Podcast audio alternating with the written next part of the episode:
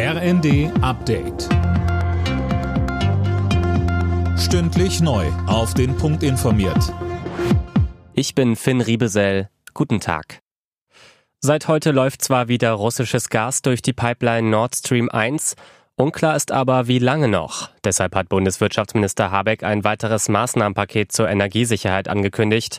Tom Husse, was ist denn genau geplant? Also ein wichtiger Punkt sind die Gasspeicher, die sollen schneller und in größerem Ausmaße gefüllt werden.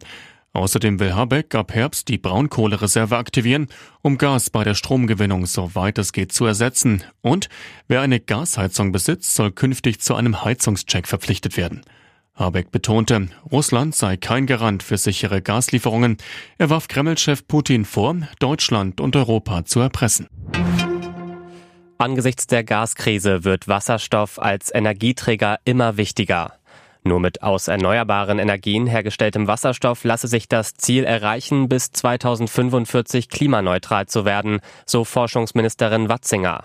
Sie hat heute den Wasserstoffatlas vorgestellt. Wir wollen zeigen, wo die Potenziale zu welchen Kosten noch gehoben werden können und wo es welche Beschäftigungspotenziale in diesem Zusammenhang gibt. Und damit geben wir Projektplanern, Kommunen, Investoren und anderen Entscheidungsträgern ein hilfreiches Werkzeug an die Hand, um zu entscheiden, wie und ob Projekte zum Aufbau einer Wasserstoffwirtschaft umgesetzt werden können. Und damit lässt sich der Entscheidungsprozess beschleunigen.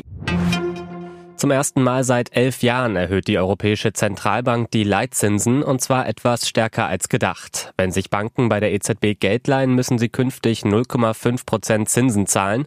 Bisher lag der Leitzins bei 0 Prozent. Die DFB-Frauen sind heute im Viertelfinale bei der EM in England gefordert.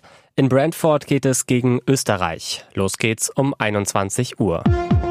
Alle Nachrichten auf rnd.de